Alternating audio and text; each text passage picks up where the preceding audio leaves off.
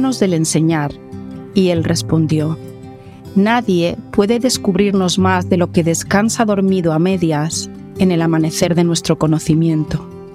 El pedagogo que camina a la sombra del templo en medio de sus discípulos no les ofrece su sabiduría, sino más bien su fe y su afecto. Si Él es sabio de verdad, no os pedirá que entréis en la casa de su sabiduría, sino que os guiará hasta el umbral de vuestro propio espíritu.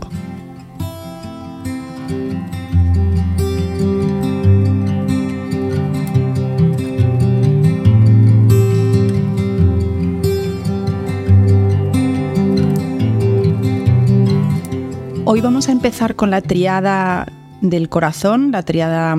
2, 3 y 4. Y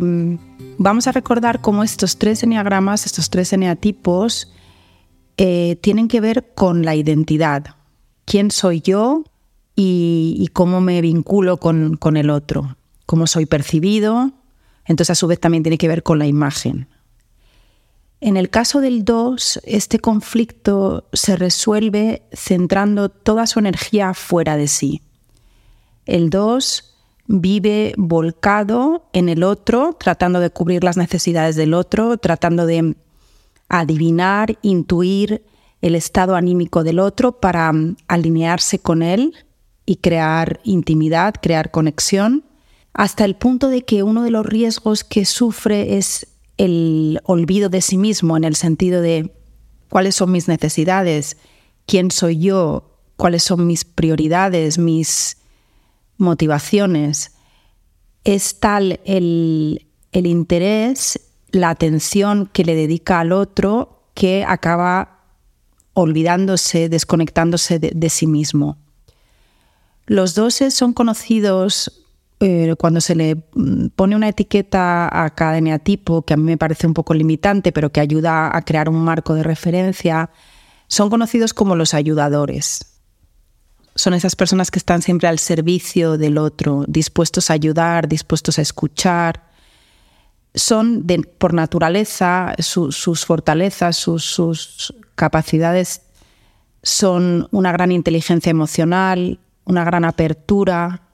la capacidad para empatizar, para ser compasivos, para ser cálidos. En ellos surge de manera natural el, vincularse con el otro. El otro es importante, el otro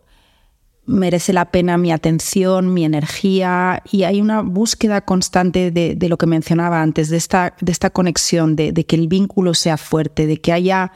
intimidad, de que haya mm, compenetración. Entonces, estas fortalezas que tienen por, naturaleza, nacen con ellas, son utilizadas a veces de una manera mm, insana, en el sentido de que es tal la necesidad, el, deseo de, gustar, de ser aprobados, de ser queridos, incluso de ser necesitados, que fuerzan esas, esas capacidades. de alguna manera las sobreactúan, las sobreutilizan. Y ahí empieza un conflicto porque en vez de dar desde un espacio de abundancia, empiezan a, compartirse desde un espacio de escasez. La escasez y la abundancia para mí son temas muy interesantes porque condicionan completamente la manera en que nos relacionamos con nosotros mismos y con el otro. Cuando yo ocupo un espacio de escasez, yo estoy partiendo de la creencia de que no tengo suficientes recursos, de que no valgo lo suficiente y por tanto salgo ahí al mundo con la necesidad, con la desesperación de obtener aquellas cosas de las que carezco.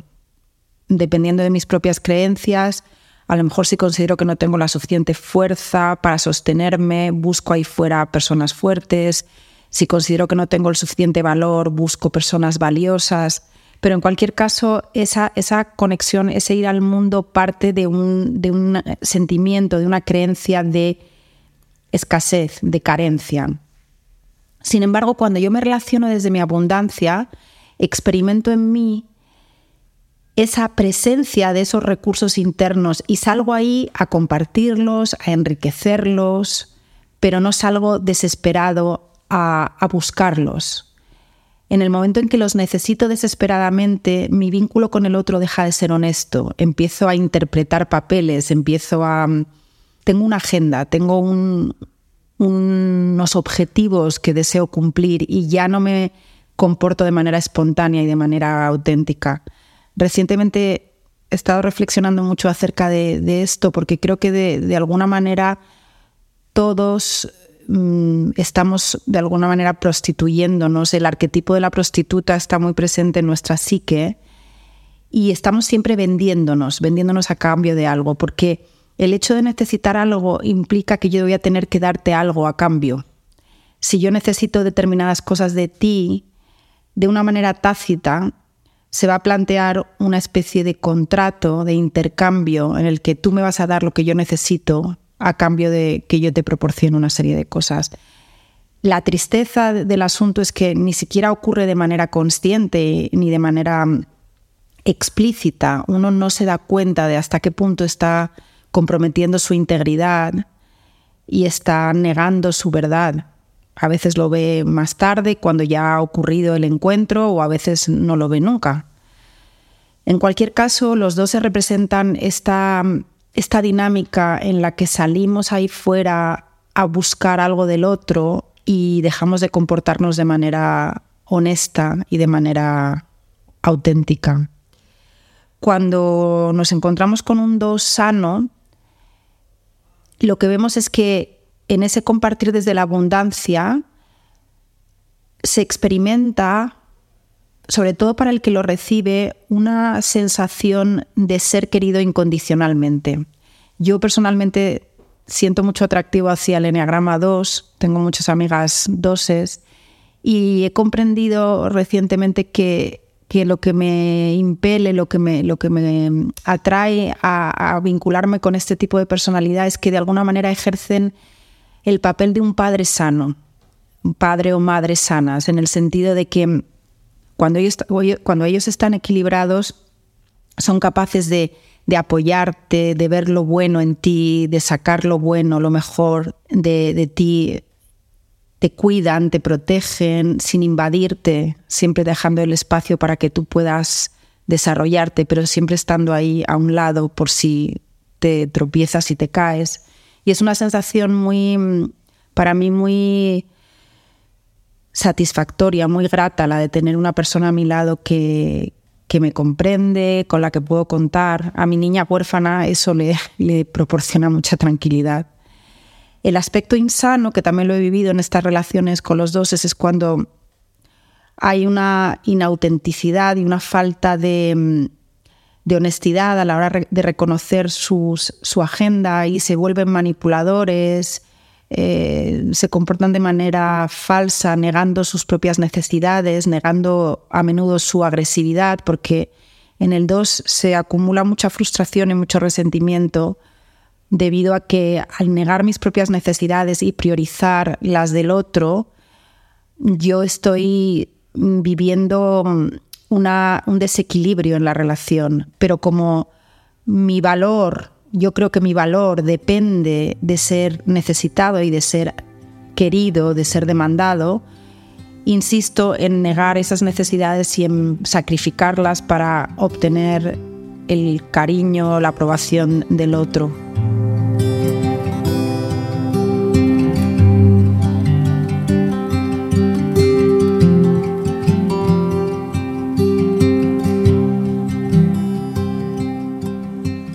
Cuando nos relacionamos con un eneatipo 2 que no está sano, que no está equilibrado, lo que nos encontramos es una persona que tiende a ser inauténtica y que utiliza la manipulación y el chantaje para mm, que el vínculo se mantenga, para, porque hay un gran temor a que, a que el vínculo se rompa. Entonces, en vez de mostrarse tal y como son, al existir la creencia de que son inadecuados, de que no merecen ser amados, están constantemente ocultando una parte de sí y mostrando la, dando la, la imagen positiva, la imagen generosa, la imagen que consideran que es valiosa y por la que, por la que se les va a querer. Pero acabas relacionándote con una persona que, que de alguna manera es falsa, que no es del todo honesta, que no está mostrándose en su totalidad. Y mm, por otro lado, la experiencia interna del 2 es la de ir acumulando frustración y amargura al no ser primero correspondidos en la manera en que ellos esperaban, porque ellos dan mucho y no siempre reciben, al no pedir de manera abierta, de manera explícita. Entonces hay un desequilibrio en la relación y una frustración al respecto de, sus necesidades no siendo cubiertas porque no hay una petición clara de cuáles son esas necesidades. De hecho, muchas veces ni siquiera ellos mismos lo saben, porque han puesto tanta energía y han invertido tanto tiempo en centrarse en las necesidades del prójimo que de alguna manera están desconectados de su propia de su propio ser, de su propia persona. Entonces, mm, la agresividad, el malestar, la frustración suelen reprimirse o negarse, pero acaban saliendo a la luz a veces en episodios explosivos y, ahí es donde vemos Curiosamente, el, 2 se manifiesta en ese aspecto un poco más insano como un 8. Se vuelve agresivo, se vuelve dominante, se vuelve manipulador, como un 8 insano. Sin embargo, vemos como lo que sana al 2 sería irse a las cualidades del 4, que le permiten una mayor introspección, el estar más en contacto consigo mismo, el comprender que necesita, el poder nutrirse a sí mismo con lo que necesita, que son las, las características propias de un cuatro sano. En cualquier caso, lo que vemos en el eneatipo 2 es la necesidad de descubrir quiénes son ellos en esencia, más allá de la imagen que han creado para, para ser amados. Eh, muchas veces comparten como les es difícil saber quiénes son y qué necesitan cuando están en presencia de un ser querido, porque hay una, de manera inconsciente, hay una tendencia a alinearse con el otro, a convertirse en lo que el otro desea, que ocurre de manera mm, automática, no hay, no hay una participación consciente, y es únicamente cuando ellos se recogen y están en soledad, cuando pueden empezar a conectarse y a reconocer y a identificar qué viven ellos y qué, necesitan. O sea, que podemos entender hasta qué punto hay en, el inconsciente este, este, patrón está operando y hay una mm, fuerza muy potente que les impele a conectarse con el otro, llevar la atención al otro, estar pendiente del otro y, por tanto, ausente de uno mismo. Así que para que el 2 empiece a desarrollarse, empiece a crecer y a sanar, tiene que empezar a dirigir la atención a sí mismo, reconocer quién es, qué necesita y empezar a proporcionárselo, dejando un poquito de lado el, al otro, ¿no? el vínculo con el otro, que no significa que desaparezca, ni mucho menos, pero, pero que, no, que no esté tan desequilibrado. Con respecto al dar y tomar, que, que, es el gran tema del 2, esta, esta necesidad de estar constantemente dando y la sensación de no estar recibiendo a cambio, cuando en el fondo existe esta expectativa de que así fuera, pero no ocurre porque uno no es claro a la hora de expresarse, porque uno no de alguna manera juega este papel de autosuficiencia que, mm, en el 2 se reconoce como orgullo, una especie de soberbia que me impide reconocer que yo también tengo mis carencias, que yo también tengo mis necesidades, que yo también necesito contar con tu compasión, con tu empatía, con tu paciencia, con tu generosidad. Hay esta imagen inflada de uno mismo. Yo puedo con todo, yo me puedo cuidar y puedo cuidar del prójimo estoy sobrado, cuando en realidad no es así. Hay, una distorsión en ese aspecto que se describe como orgullo, como falta de humildad, falta de... La humildad eh, tiene que ver con el, el reconocer lo que hay, el, estar aterrizado en contacto con el humus, con la tierra, no perdido en esta imagen que he creado de mí mismo para compensar mis propias inseguridades.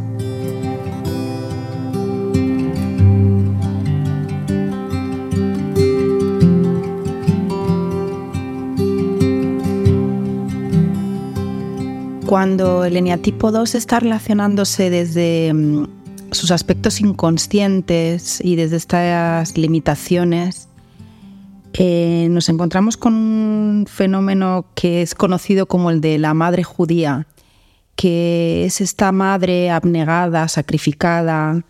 que da todo por sus hijos y que sin embargo luego está reprochándoles, está pasándoles factura, haciéndoles sentir culpables, manipulándoles, chantajeándoles. Es un amor que, que sale caro, ¿no? Y mm, en este caso lo que ocurre es que hay una vivencia interna de haber negado mis necesidades, desde las más físicas, no haber descansado lo suficiente, no haberme dado el tiempo para comer, para a veces enferman, son personas que, sacrifican tanto su, su energía y, su, y que dan tanto que, que acaban cayendo enfermos, enfermas. Entonces, hay un sentimiento de, frustración profunda y de dolor de, no haber sido cuidadas por el otro, cuando en realidad tendrían que haber sido ellos mismos, los que ellas mismas, las que tendrían que haber comprendido que, se estaban excediendo, ¿no? que, se estaban abandonando. Eh, me gustaría ahora compartir, porque en, esa, exploración vamos a ir pudiendo ver distintos aspectos del eneatipo 2. Cuando, entonces me gustaría compartir ahora el, cómo se manifiesta en los distintos instintos. Cuando el eneatipo 2 tiene un instinto de conservación, vemos eh, que el sacrificio ocurre mucho a esos niveles, a los niveles del bienestar físico. Entonces, eh, ellos dan mucha importancia a satisfacer las necesidades del otro a ese nivel y, son los grandes mártires. Este, este fenómeno que acabamos de describir de la madre judía se ajusta mucho a, ese perfil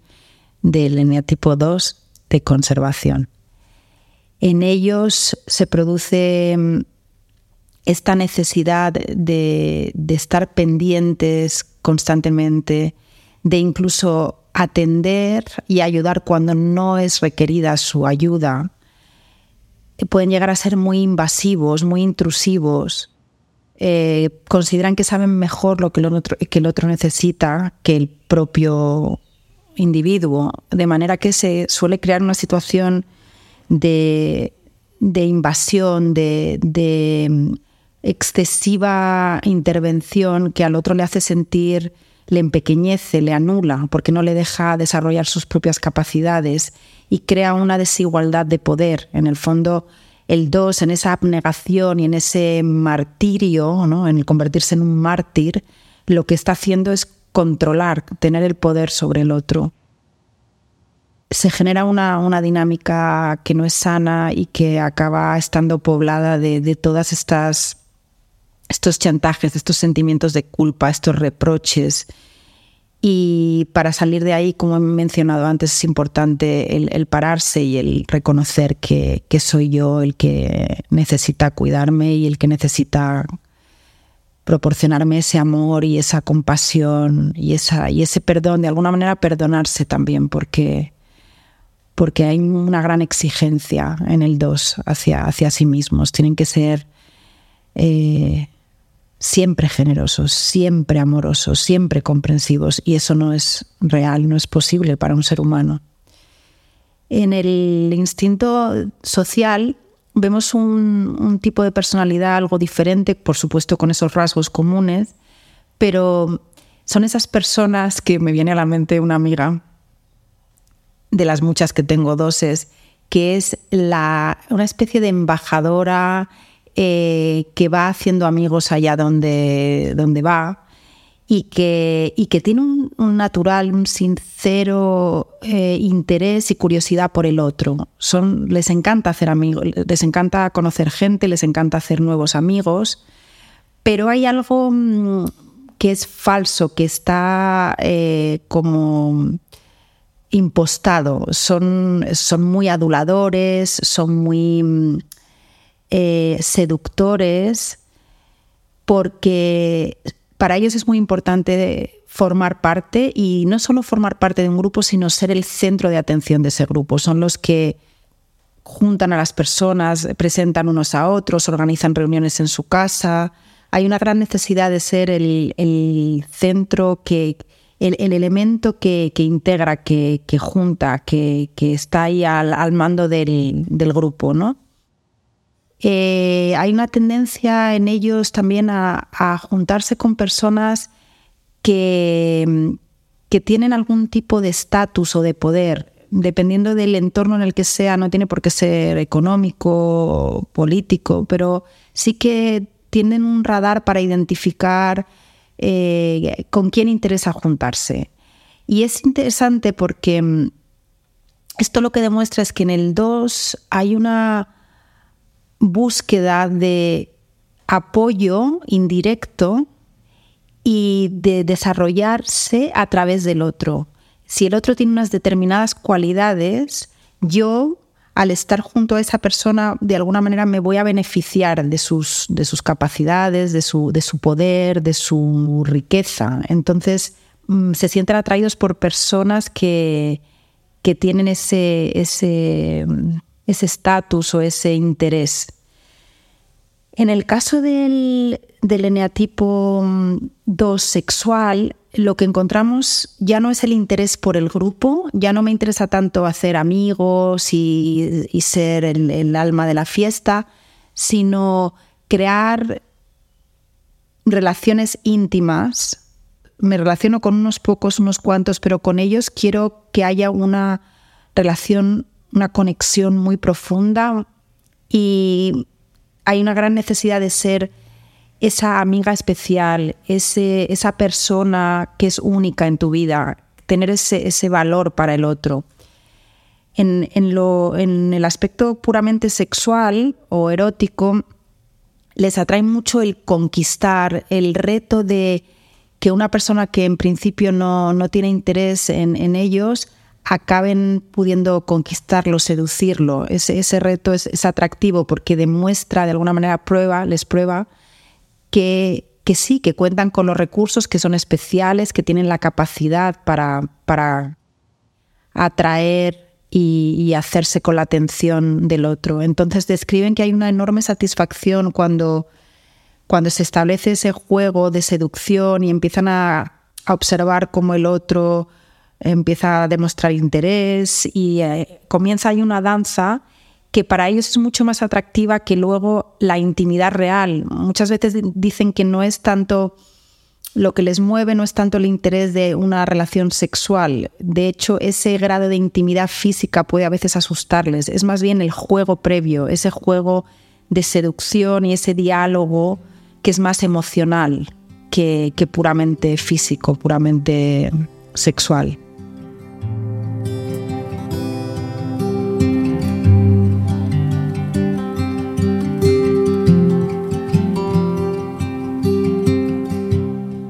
Una de las manifestaciones que observamos en, el 2, en el 2 que no está tan desarrollado, tan consciente, es el hecho de que se convierten en salvadores. Hay una tendencia a buscar causas perdidas, personas necesitadas que tienen debilidad en, las áreas que sean una debilidad física, emocional. Ellos, a ellos les permite, por un lado, mm, manifestar o expresar esta, esta